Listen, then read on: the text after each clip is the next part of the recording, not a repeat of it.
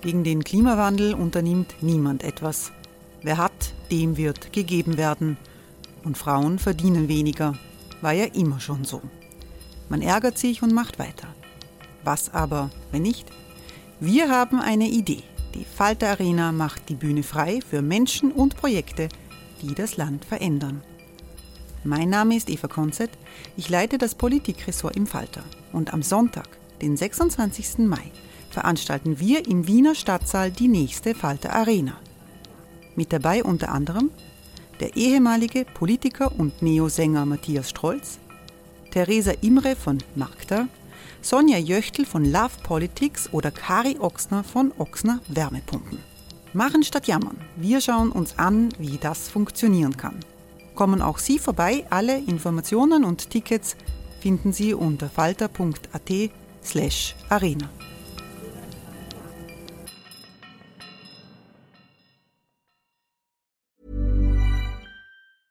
I'm Sandra, and I'm just the professional your small business was looking for. But you didn't hire me because you didn't use LinkedIn jobs. LinkedIn has professionals you can't find anywhere else, including those who aren't actively looking for a new job but might be open to the perfect role, like me. In a given month, over 70% of LinkedIn users don't visit other leading job sites. So if you're not looking on LinkedIn, you'll miss out on great candidates like Sandra. Start hiring professionals like a professional. Post your free job on linkedin.com/people today.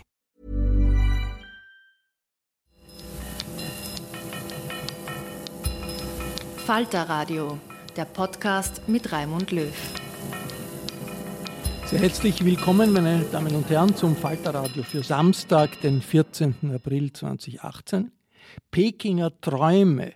Können Chinesen und Europäer gute Partner sein, wenn Donald Trump einen Handelskrieg vom Zaun bricht? Die Frage stellen wir am Ende einer Woche, in der die größte Regierungsdelegation aller Zeiten aus Österreich zurückgekehrt ist von einem Besuch im bevölkerungsreichsten Land der Welt. Ich freue mich, dass die Europasprecherin der NEOS in die Falter-Redaktion in der Wiener Innenstadt gekommen ist, Nationalratsabgeordnete Claudia Gammon. Guten Tag. Guten Tag. Sie wird uns berichten, wie die Opposition über die plötzliche China-Begeisterung in den Regierungsparteien denkt. Ebenfalls begrüße ich die Chefin des Ostasien-Instituts an der Universität Wien, Susanne Weigelin-Schwitschig. Hallo. Guten Tag. Frau Weigelin-Schwitschig ist eine der führenden Sinologen des deutschen Sprachraums. Und ich freue mich, dass mein Kollege vom Standard, Erik Frei, mit dabei ist. Hallo. Guten Tag. Erik Frei hilft uns mit seinen Kommentaren Amerika zu verstehen, die Weltpolitik zu interpretieren, genauso wie die Trends in Europa und in Österreich.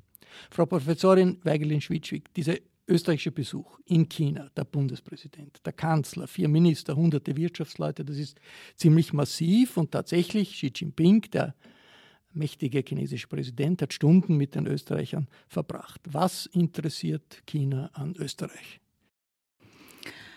Zunächst einmal muss man sagen, dass unter der Bevölkerung in China Österreich einen guten Namen hat. Man kennt Wien, man kennt Österreich, man hat irgendwie, wenn man es nicht bereist hat, zumindest im Fernsehen schon etwas gesehen. Also die Delegation stößt, glaube ich, auf viele Menschen, die eher Österreich positiv gegenüber eingestellt sind.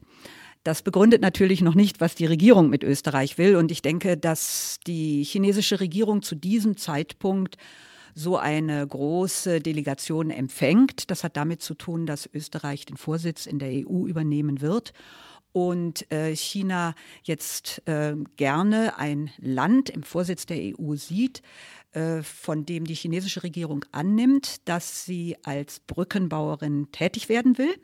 Also mit anderen Worten, äh, Bundeskanzler Kurz hat das ja auch in anderem Kontext immer wieder unterstrichen, dass man in einer Situation, wo sich die Spannungen im System der internationalen Beziehungen aufbauen, dass man dort als Brückenbauer sozusagen als, Öster als Österreicher tätig werden möchte. Und ich glaube, die chinesische Regierung setzt auf diese Linie. Das hängt also schon auch mit der instabilen internationalen Situation zusammen. Ganz bestimmt. Die österreichische Außenpolitik glänzt ja normalerweise nicht gerade durch einen Blick in die, in die Weiten der äh, großen Welt. Jetzt ist Außenministerin Karin Kneißl jemand, äh, der sich mit der globalisierten Welt sehr beschäftigt hat, auch mit China, die vom äh, der FPÖ nominierte Ministerin. Sie sagt, sie möchte einen Akzent auf China, auf Fernost setzen. Frau Abgeordnete Gamon, Gibt es Anzeichen aus Ihrer Sicht, dass da wirklich eine, ein neuer Impuls in Richtung Außenpolitik, die über Europa hinaus sieht, gesetzt wird? Ich glaube, was man schon sagen kann, ist, dass die Außenministerin gezeigt hat, dass sie an aktiverer Diplomatie auch interessiert ist, was schon ein Unterschied ist zu der Art und Weise, wie Kanzler Kurz seine Zeit als Außenminister auch gestaltet hat. Da hat es ja sehr oft auch kritische Stimmen gegeben, ähm, dass er vielleicht oft mehr eine Frühstücksdirektorenrolle eingenommen hat, obwohl sehr viele Veranstaltungen ja gehostet worden sind in Wien. Aber dass das jetzt nicht unbedingt etwas mit aktiver Diplomatie äh, zu tun gehabt hätte. Interessant, dass gerade eine von der FPÖ nominierte Außenministerin dann äh, drängt, nach außen in die Welt zu blicken. Naja, wir, wir können das ja auch positiv sehen. Also ich bin mir sicher, dass ja auch viele, vor allem in Bezug auf das Außenministerium, ähm, auch Befürchtungen hatten, was die Besetzung durch die FPÖ betrifft. Ähm, aber man soll ja auch mal loben, wenn etwas ähm, gut funktioniert. Und ich glaube, man kann ähm, mit der Frau Außenministerin schon noch zufrieden sein. Das Problem ist ja, ähm, dass sie natürlich viele Positionen äh, der Partei, die sie bestellt hat, ja auch bis zum gewissen Grad mittragen muss und mitgestalten muss, was sich jetzt letzte Woche bei diesem Thema Russland ja auch stark gezeigt hat, dass Österreich da plötzlich aus, ich will jetzt nicht sagen aus der Reihe tanzt, aber jedenfalls eine andere Position einnimmt als die als die europäischen NATO-Staaten und wie, wie sich es auch viele erwünscht hätten, auch in, in österreichischen Diplomatenkreisen.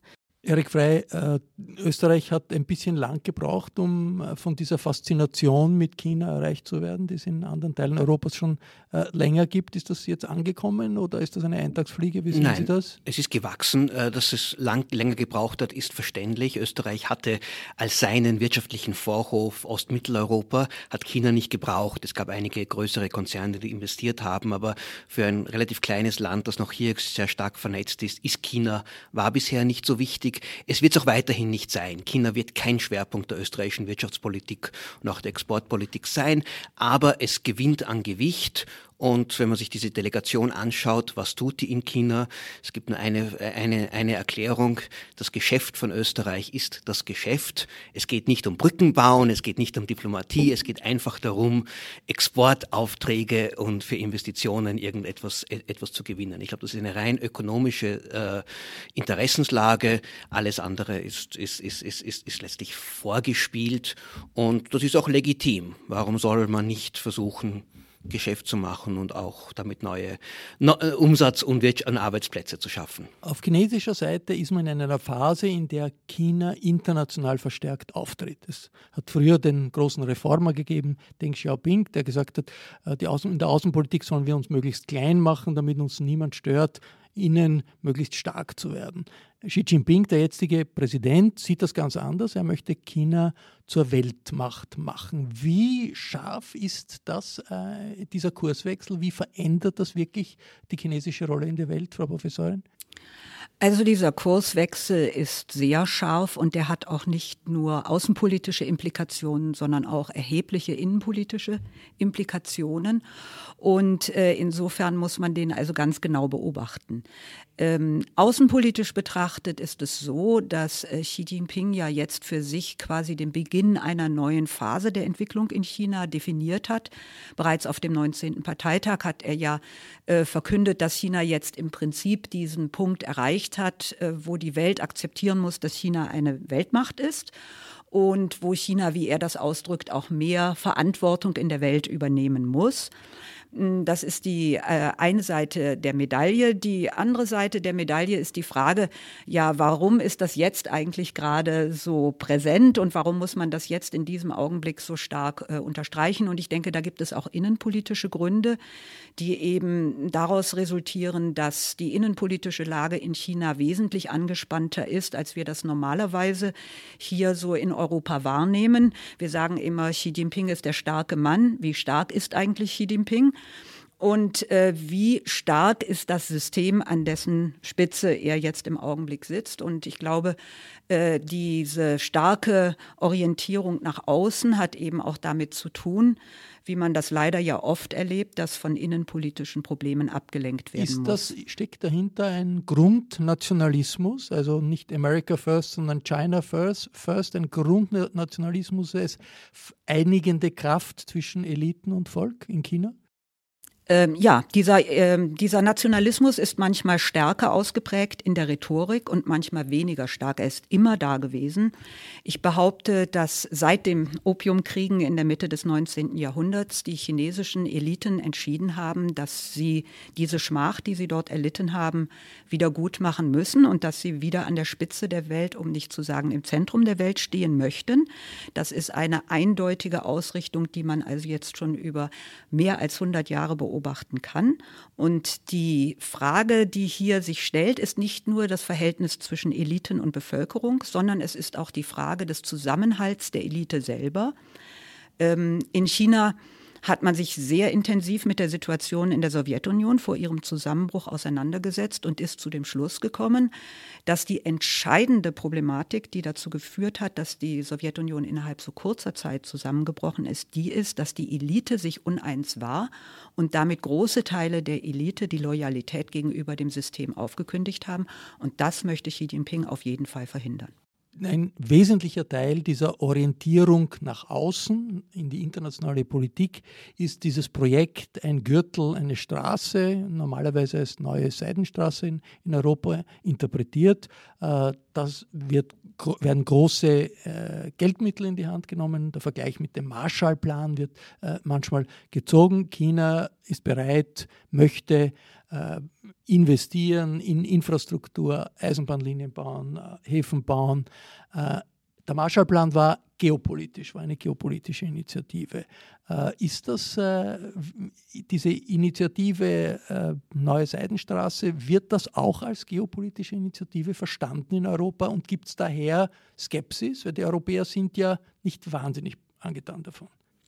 Ähm, ich glaube, in China wird es als geopolitische Initiative verstanden. So gesehen kann man verstehen, dass die Europa es auch als das sehen und daher als Bedrohung. Äh, man kann es aber auch ganz anders sehen. China hat Billionen von, von, von, von Währungsreserven, Handelsüberschüsse angesammelt und die müssen sie irgendwo im Ausland investieren. Sie können entweder nur amerikanische Staatsanleihen kaufen oder aber beginnen dann halt Investitionen zu machen, in Unternehmen zu kaufen oder halt Infrastruktur. Das ist zwangsweise. Wenn sie es nicht, es, es, es, es sonst, äh, wenn, sie, wenn sie es im eigenen Land investieren würden, würde sich ihre gesamte Wirtschaftspolitik sofort umdrehen. Das heißt, dieser Drang nach außen ist von ihrer Handelspolitik und ihrer früheren Politik Politik getrieben. Und man kann es se sehen, nicht unbedingt als Bedrohung, also nicht, dass es eine, ihnen Macht gibt, über irgendwelche Möglichkeit Einfluss zu gewinnen, sondern ihnen einfach sehr, sehr viel Geld kosten wird. Das Geld, das sie vorher sich fleißig erarbeitet haben, geben sie jetzt aus. Vieles davon wird auch wahrscheinlich verschwendet werden, wie bei allen diesen Infrastrukturprogrammen. Und deswegen wäre Europa gut beraten zu sagen, okay, baut halt diese, äh, die, die, die, die, die, die Straßen und die Häfen und so, gibt das Geld ruhig aus.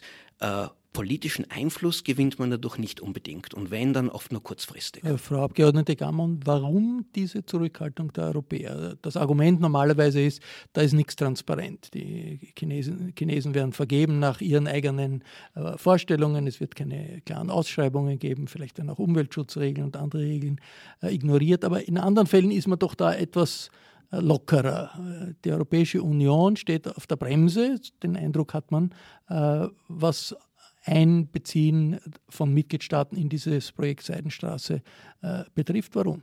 Ähm, wenn Sie meinen, bei anderen, bei anderen Projekten steht man nicht so auf der Bremse, dann geht es aber auch nicht um China. Und ich glaube, es ist schon auch legitim, aus, ähm, wenn man es nicht nur als Welthandelsfrage, sondern auch äh, als außenpolitische Frage in Bezug auf auf die chinesische Herangehensweise zum Thema Menschenrechte, zum Thema Demokratie, zum Thema Medienvielfalt, dass, dass es schon auch legitim ist, da ähm, eine Grundskepsis an den Tag zu legen. Das ist ja auch etwas, was man auch sehr kritisch sehen kann an der großen österreichischen Delegation, wie mit diesem Thema umgegangen worden ist, dass es eben und das ist jetzt schon erwähnt worden, eine, eine reine Verkaufstour für österreichische Unternehmen gewesen ist, kann man ja machen, dann kann man es aber auch so ausschildern und dann kann man es kann man's auch ehrlich so darstellen, dass es um das geht. Ich sehe das eigentlich schon auch positiv, wenn die Europäische Union eine, mit einer gemeinsamen Stimme zu diesem Thema spricht. Aber das stimmt ja auch, um das geht es da eigentlich gar nicht, sondern es ist eine generell zurück, zurückhaltende Herangehensweise. Vielleicht muss man sagen, ähm, Europa ist ja nicht insgesamt zurückhaltend in dieser Sache, sondern es gibt bestimmte Länder in Europa, die den Angeboten der chinesischen Seite wesentlich offener. Ungarn, Griechenland, Tschechische Republik. genau, also auch Italien und Spanien. Also es ist gewisserweise die Peripherie, die sich in großen äh, ökonomischen Schwierigkeiten befindet äh, und die jetzt sozusagen in einer Situation von der chinesischen Seite angesprochen wird, wo die dringend Investitionen brauchen. Und die Chinesen sagen, ja, wir investieren. Ja, das ist eine sehr interessante Geschichte, auch wenn man sich sonst also diese Seidenstraßenprojekte anschaut. Es sind immer die Länder, die im Augenblick in großen ökonomischen und damit auch sozialen Schwierigkeiten sind, die geneigt sind, eben das chinesische Geld anzunehmen und äh, die äh, dann auch gewisserweise ähm, ausscheren, zum Beispiel aus einer ganz einheitlichen Haltung der EU. Und das sollte man nicht übersehen.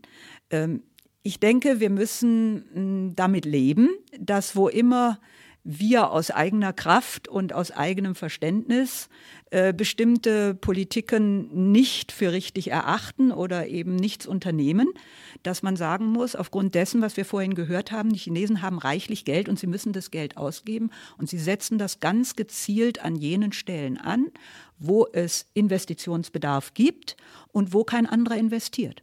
Jetzt ist ein Spezifikum die Besonderheit dieses unglaublichen chinesischen Aufschwungs der letzten 40 Jahre, dass es eine Kombination ist von, das ist angesprochen, kommunistischer Partei, Herrschaft der kommunistischen Partei und Marktwirtschaft, Kapitalismus. Ist das wirklich einer der Gründe, warum die Europäer zurück, so zurückhaltend sind, weil sie sich mit dem politischen System dort nicht äh, zurechtfinden? Erik Frey? Naja, ich glaube ja nicht, dass sie so zurückhaltend, sagen wir so, sie sind, sie sind zurückhaltend im Sinne von, äh, wenn chinesische Investoren jetzt nach Europa kommen und hier äh, auf eine Einkaufstour gehen von Unternehmen und vor allem von Technologieunternehmen, dann ist jetzt eine, dann stehen jetzt Deutschland oder auch die EU schon stark auf der Bremse. Da ist die Angst, die kommen nur, um hier unsere Technologie zu stehlen. Äh, ich halte diese Angst für übertrieben und ich glaube, wenn zum Beispiel Volvo oder auch, oder auch Wolford von Chinesen gekauft wird, verliert Europa nichts und verliert Österreich, äh, Öst, Österreich auch nichts. Da ist keine wirkliche, da, da, da ist keine wirkliche Gefahr vorhanden. Ähm, große geopolitische Interessenskonflikte hat die EU, hat Europa mit China ja nicht. Das hat ja viel mehr die USA, weil sie ja eine, auch eine Hegemonialmacht in Ostasien ist. Hiring for your small business? If you're not looking for professionals on LinkedIn, you're looking in the wrong place. That's like looking for your car keys in a fish tank. LinkedIn helps you hire professionals you can't find anywhere else, even those who aren't actively searching for a new job but might be open to the perfect role. In a given month, over 70% of LinkedIn users don't even visit other leading job sites. So start looking in the right place. With LinkedIn, you can hire professionals like a professional. Post your free job on linkedin.com slash people today. Ganz anders als Russland. Mit Russland steht man in wirklich in einem Konkurrenzkampf um Einfluss in Osteuropa. Mit China sagt man eigentlich, kann die EU sagen, naja, wir, wir sind zwar in vielen unterschiedlicher Meinung, haben eine ganz andere Einstellung zu Menschenrechten und zu Pressefreiheit und zu Demokratie, aber wir kommen uns nicht unbedingt in die Quere. Und ich glaube, dadurch entsteht eine gewisse Harmonie, äh, aber auch manchmal auch ein Desinteresse. Der Westen hat auf jeden Fall mitgespielt beim wirtschaftlichen Aufstieg und China äh, den Zugang zu den Weltmärkten eröffnet, ermöglicht. Aber jetzt ist plötzlich alles anders. Donald Trump droht mit einem Handelskrieg gegen China, der die gesamte internationale Lage verändern würde, wenn er Wirklichkeit wird. Ich habe den China-Experten des Europaparlaments, den grünen Europaabgeordneten Reinhard Bütikofer gefragt, wie ernst die amerikanischen Drohungen zu nehmen sind. Bütikofer hat in den letzten zwei Wochen zahlreiche Hintergrundgespräche zum Thema China in den USA geführt. Diese Drohungen sind außerordentlich ernst zu nehmen. Trump sagt das ja jetzt nicht, weil es ihm gestern eingefallen wäre, sondern diese Linie hat er in seinem Wahlkampf schon massiv vertreten. Er folgt damit sozusagen seinem eigenen Wahlversprechen.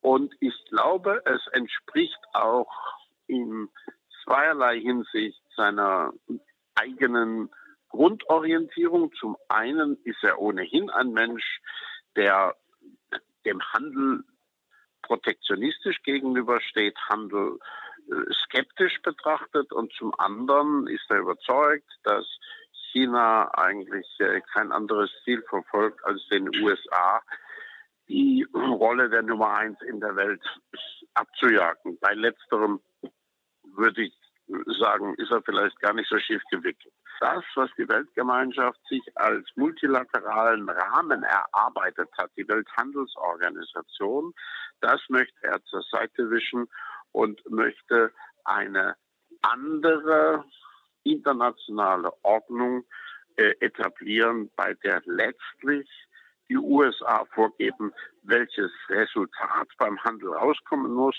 und dann werden die Regeln entsprechend angepasst. Das ist eine gefährliche Konfrontation. Die Chinesen haben ja schon gezeigt, dass sie sich nicht lumpen lassen wollen und dass sie mit harten Bandagen zurückzuschlagen gedenken. Nun ist das Ironische allerdings, und das ist ein Punkt, äh, der mich selber auch ein bisschen überrascht hat in äh, meinen Gesprächen in Washington. Das Ironische ist, dass mir äh, Handelsexperten sagen, das, was Trump da den Chinesen gerade androht, ist gar nicht geeignet, die Probleme, die es in den Handelsbeziehungen zwischen den USA und China gibt, wirklich in den Griff zu kriegen. Also zum Beispiel beklagt er sich, dass die Chinesen nicht genug Halbleiter aus den USA importieren würden und verlangt, sie sollten mehr Halbleiter importieren. Nun sagt mir ein Experte, dass viele amerikanische Hersteller von Halbleitern gar kein Interesse daran haben, ihre modernsten Produkte nach China zu exportieren, und zwar aus Sicherheitsgründen. Und wenn Trump jetzt sozusagen von den Chinesen erzwingt, dass sie mehr moderne Halbleiter aus den USA importieren, ist das gerade ins Knie geschossen. Da wird mit hohem Risiko gespielt, da wird mit der internationalen Ordnung gespielt und den wirklichen Problemen, dass China in seiner Industriepolitik nicht sehr hervorgeht, rückt man damit gar nicht zu Leibe. Wenn es wirklich zu einem solchen Handelskrieg kommt, werden sich dann die Europäer entscheiden müssen zwischen den USA und China. Der China-Experte des Europaparlaments und grüne Spitzenpolitiker Reinhard Bütikofer sieht eine Alternative. Ich glaube, was die Europäer tun müssten, ist sich mit den anderen internationalen Akteuren zusammentun, die in einer ähnlich kniffligen Lage sind wie wir. Japan zum Beispiel, Korea zum Beispiel, die ASEAN-Länder, die Australier, die Neuseeländer. Es sind ja nicht nur wir alleine, die kein Interesse daran haben, dass da äh, ein Handelskrieg äh, vorherrscht. Ob Reinhard Bütikofer eine Chance sieht, einen solchen Handelskrieg noch zu vermeiden? Ja, ich äh, könnte mir vorstellen, die Chinesen schenken Trump einen Pyrrhus-Sieg. Sie sagen, okay, du verlangst, wir senken die Automobilzölle, machen wir ein bisschen. Du wirst, Klammer auf, du wirst merken, du hast gar nichts davon, Klammer zu. Du willst, dass wir mehr äh, Halbleiter importieren, machen wir gerne. Wir kaufen gerne nicht nur die äh, alten Modelle, sondern die neuesten. Äh, müssen wir selber nicht entwickeln. Das aber sozusagen dort, wo es eigentlich hakt, wo zum Beispiel internationale Firmen gezwungen werden, wenn sie in China Geschäfte machen wollen, ihr äh, geistiges Eigentum offenzulegen oder mit den Chinesen zu teilen und, und, und, und, und. Äh, an der Stelle bleiben sie einfach hart. Und das sind eigentlich die Fragen, um die man sich kümmern müsste. Das war der Chef der Europäischen Grünen Partei, Reinhard Bütikofer, der führende China-Experte im Europaparlament. Erik Frey, wie gefährlich ist aus Ihrer Sicht die Situation? Naja, der, Handels, der, der Handelskrieg bzw. die Trumpsche, der Angriff auf unsere Handelsordnung ist gefährlich und ist für Europa gefährlich. Europas größtes Interesse ist eine regelbasiertes, eine regelbasierte Weltordnung, sowohl in Sicherheitspolitik als auch bei, äh, bei Menschenrechten und so und vor allem auch im Welthandel. Äh, und das war bisher von China, äh, wurde es zumindest nicht, nicht hochgehalten, nicht geschätzt. China ist zwar in der WTO, hat aber viele Regeln immer wieder gebrochen. Und so war China das Problem. Plötzlich geht Trump und sagt, wir wollen das alles nicht, wir wollen nur noch Großmachtspolitik, wir wollen, dass, dass, dass die Regeln der WTO, dass die Regeln des freien Handels nicht mehr gelten. Und das ist für Europa eine wirkliche Herausforderung, weil ein, ein, ein, eine, Welt, eine, eine Weltwirtschaft, wo nur noch die, die, die Macht des Stärkeren zählt, darunter wird Europa leiden. Deswegen rücken jetzt Europa, EU und China zusammen, weil im Vergleich zu Trump ist China absolut an dieser regelbasierten Weltordnung sehr interessiert und möchten das hochhalten. Und da entsteht ein Zweckbündnis, das auch erfolgreich sein kann äh, in vieler Hinsicht, ähm, aber vor allem, aber, aber jetzt nicht unbedingt bedeutet, dass alle Interessenskonflikte zwischen der EU und China da verschwinden. Äh, Frau Abgeordnete äh, Gammon, das ist ja nicht nur Welthandel, wo es zwischen Europa und China gemeinsame Positionen gibt, äh, zum Beispiel äh, Klimaschutz war spektakulär, dass äh, China sich auf die Seite des Pariser Abkommens geschlagen hat und, und äh, gemeinsam mit den Europäern das am Leben halten will. der frühere deutsche Außenminister Sigmar Gabriel hat einmal gesagt, also wenn das mit den Amerikanern nichts mehr wird, weil der Trump äh, irgendwie abschwirrt, äh, sollten wir uns ernsthaft überlegen, ein Bündnis mit China zu machen. Wie äh, wird das wirklich ernsthaft diskutiert in außenpolitischen Expertenkreisen in der Europäischen Union? Ich hoffe inständig nicht. Also das ist der auch wenn, wenn China beim Pariser Abkommen ein paar Zugeständnisse gemacht hat ähm, und jetzt, ähm, und jetzt auf, auf die WTO hofft, was ähm, die Einhaltung der Handelsregeln, auf die wir uns zumindest vor ein paar Jahrzehnten geeinigt haben, gilt, ähm, muss man jetzt nicht so tun, als wären alle anderen Probleme aus der Welt geschafft. Und China hat gerade beim Thema Umweltschutz einigen Nachholbedarf, auch in, im Vergleich zu Europa. Das wird ja dadurch nicht von heute auf morgen wettgemacht. Aber China ist interessiert an internationalen Abkommen, Amerika ist nicht interessiert. Das würde ich jetzt so pauschal auch. Ich glaube, so pauschal kann man das auch nicht sagen, weil man merkt ja auch, auf wie viel Widerstand das in Amerika stoßt.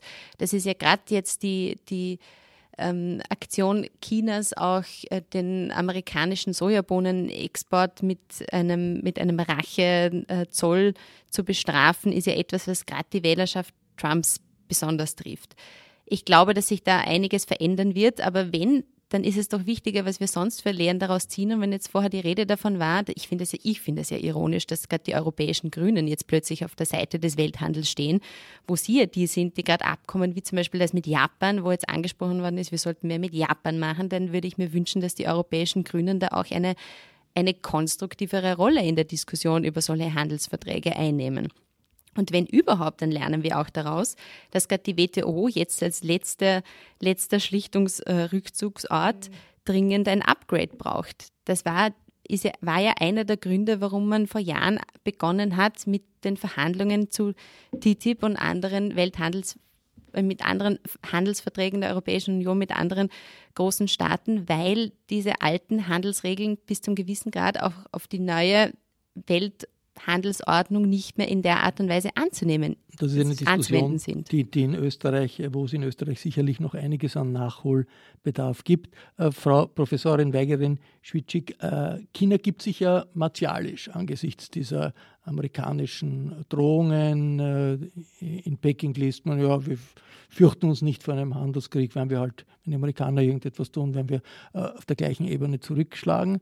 Auf der anderen Seite, Amerika ist die führende Wirtschaftsmacht der Welt. Technologie, Innovation gibt es zwar jetzt auch in China, aber doch viel, viel mehr in Amerika. Wie sehr ist China nicht in Wirklichkeit doch in einer schwächeren Position in dieser Auseinandersetzung? Gut. Also zunächst einmal müssen wir uns vor Augen führen, dass der chinesische Markt und der amerikanische Markt in einem sehr hohen Maße miteinander verwoben ist.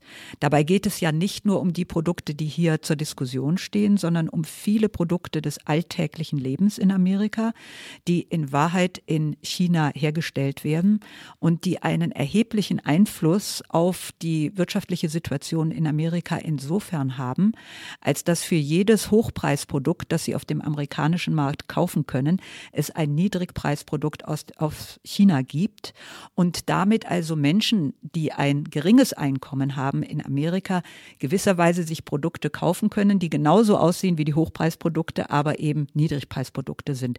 Das hat einen erheblichen Einfluss auf die auch gesellschaftliche Stabilität äh, in China, ach, Entschuldigung, auf die gesellschaftliche Stabilität in Amerika. Und ähm, insofern also äh, ist China doch nicht in einer so ganz äh, äh, schlechten Position, hier etwas äh, zu machen. Äh, das Zweite, was wir nicht vergessen dürfen, ist eben doch immer noch, dass die chinesische Seite ja über erhebliche Devisenreserven verfügen und deshalb auch das internationale Devisensystem, äh, je nachdem, welche Politik sie einschlagen, also sehr stark beeinflussen. Bonds, amerikanische Wertpapiere, zum Beispiel, viele, viele Milliarden, genau, riesige nicht? Milliardenbeträge. Und wenn die Chinesen anfangen, mit diesem Pfund zu spielen, dann kann das für die gesamte Welt, aber natürlich auch auch für Amerika erhebliche Konsequenzen haben. Deshalb würde ich denken, ausnahmsweise ähm, ist sich der Herr Xi Jinping hier zu Recht ähm, äh, recht sicher, dass er eine Zeit lang mithalten kann. Was allerdings die sonstigen Konsequenzen einer solchen Konstellation sind, also auch eben die politischen äh, Konsequenzen, die sich daraus ergeben, ähm, so sehe ich das so, dass im Augenblick in der Volksrepublik China äh, noch die Teile der Elite äh, das Sagen haben, die eine Zuspitzung des Konfliktes mit Amerika vermeiden wollen und die jetzt also diese Maßnahmen vor allen Dingen deshalb ergreifen, um auf der amerikanischen Seite eine Änderung der Haltung herbeizuführen und letztendlich diesen Konflikt dann entschärfen zu können. Erik Frey geht es nicht im Wesentlichen aus amerikanischer Sicht jetzt nicht um einzelne Handelsstreitigkeiten, sondern um die Grundfrage, dass Amerika als führende Weltmacht verhindern will, dass China aufrückt in die Kategorie der allerersten in der internationalen Politik. Ist das nicht einfach ein, eine Rivalität der Supermächte? Naja, für, für, Donald Trump geht es sicher darum,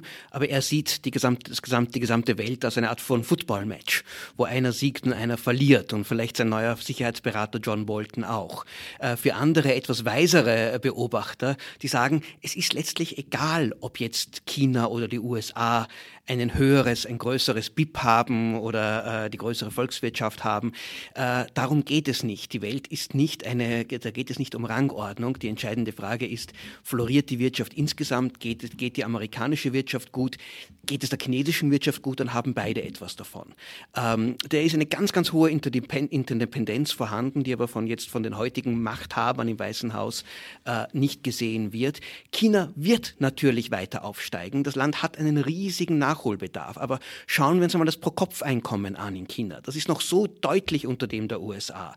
Wenn man sich anschaut, den Lebensstandard, auch die Technologie, die vorhanden ist. China ist ein typisches mittleres Einkommensland, bis es wirklich zu dem Hochtechnologie, zu diesem groß, zu dieser großen Wirtschaftskraft von den USA aufrückt, da werden noch Jahrzehnte vergehen. Wenn es gelingt, wird auch die USA davon profitieren, aber ob es überhaupt gelingt, ist sehr zweifelhaft. Pekinger Träume, das war unser aktuelles Falterradio zur Weltpolitik. Ich bedanke mich hier am Studiotisch in der Falter-Redaktion in der Wiener Innenstadt bei Standardjournalist Erik Frey, NEOS Europasprecherin Claudia Gamon und bei der Sinologin Susanne Weigelin-Schwitschig. Bei allen Zuhörern ein Dankeschön für Ihr Interesse, ganz besonders natürlich bei den Hörerinnen und Hörern des Freirats des Freien Radios Tirol. Unser Falterradio ist gratis, egal ob zu internationalen Themen oder zur bewegten österreichischen Innenpolitik, aber Journalismus kostet etwas. Wenn Sie daran denken, den Falter zu abonnieren, dann dieser sanfte Hinweis, ein Abo gibt es auch online über die Homepage www.falter.at/abo. Die Technik hat Anna Goldenberg überwacht, die Signation kommt von Ursula Winterauer. Im Namen des gesamten Teams verabschiede ich mich bis zur nächsten Folge.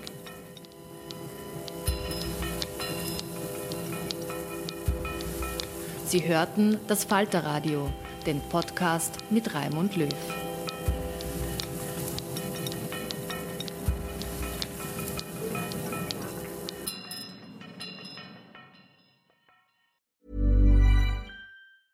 Planning for your next trip? Elevate your travel style with Quince. Quince has all the jet setting essentials you'll want for your next getaway, like European linen, premium luggage options, buttery soft Italian leather bags, and so much more. And is all priced at 50 to 80% less than similar brands. Plus, Quince only works with factories that use safe and ethical manufacturing practices. Pack your bags with high-quality essentials you'll be wearing for vacations to come with Quince. Go to quince.com/pack for free shipping and 365-day returns.